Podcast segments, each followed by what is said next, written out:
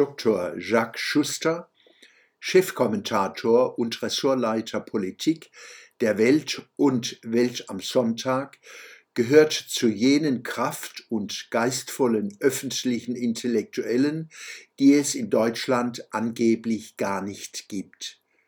In Die Welt vom Mittwoch, dem 15. November 2023, publizierte er, wie schon so oft, einen klaren Kommentar, dem ich mit Herz und Verstand zustimmen kann und den ich hier in voller Länge zitieren möchte.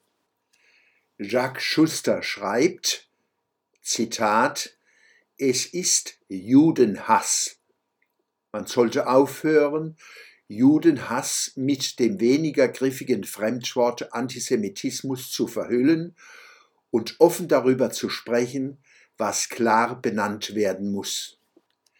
Es ist Judenhass, wenn sämtliche Haupt- und Nebeninstitutionen der Vereinten Nationen, die halbe Europäische Union, zahlreiche Außenminister in aller Welt und viele Demonstranten auf Europas Straßen den israelischen Beschuss von Krankenhäusern im Gazastreifen beklagen und darin wieder einmal einen Beleg für den israelischen Rachegeist sehen.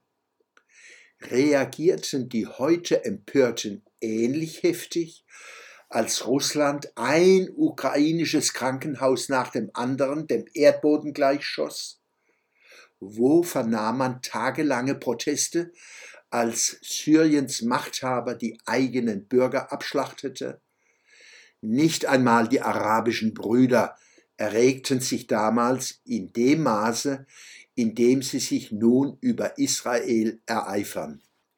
Es ist Judenhass, wenn keiner der Aufgebrachten zur Kenntnis nimmt, dass Israel die Zivilisten vor Angriffen warnt, ihnen Fluchtrouten aufzeigt, Krankenhäuser mit Treibstoff beliefert und mehrstündige Kampfpausen einlegt, damit die Menschen fliehen können.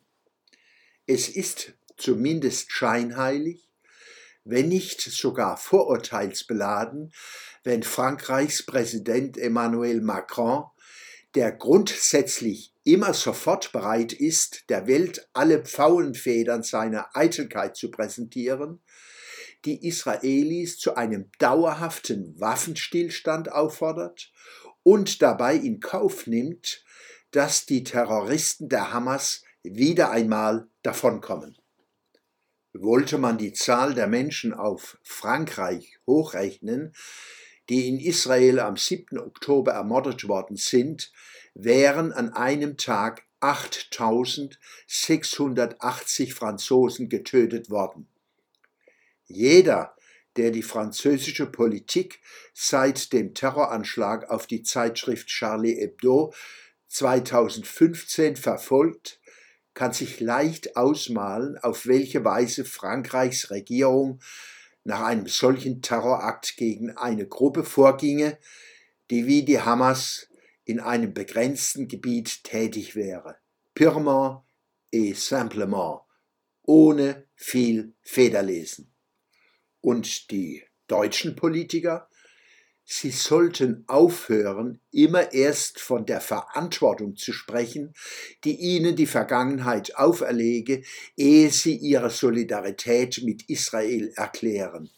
Nicht die sechs Millionen ermordeten Juden verpflichten Deutsche zu einem besonderen Verhalten gegenüber Israel, sondern die Tatsache, dass ein Staat mit denselben westlichen Werten auf eine Weise angegriffen wird, die kein zivilisierter Mensch hinnehmen kann. Zitat Ende Jacques Schuster. Der Schwöbelblock am Samstag, 25. November 2023.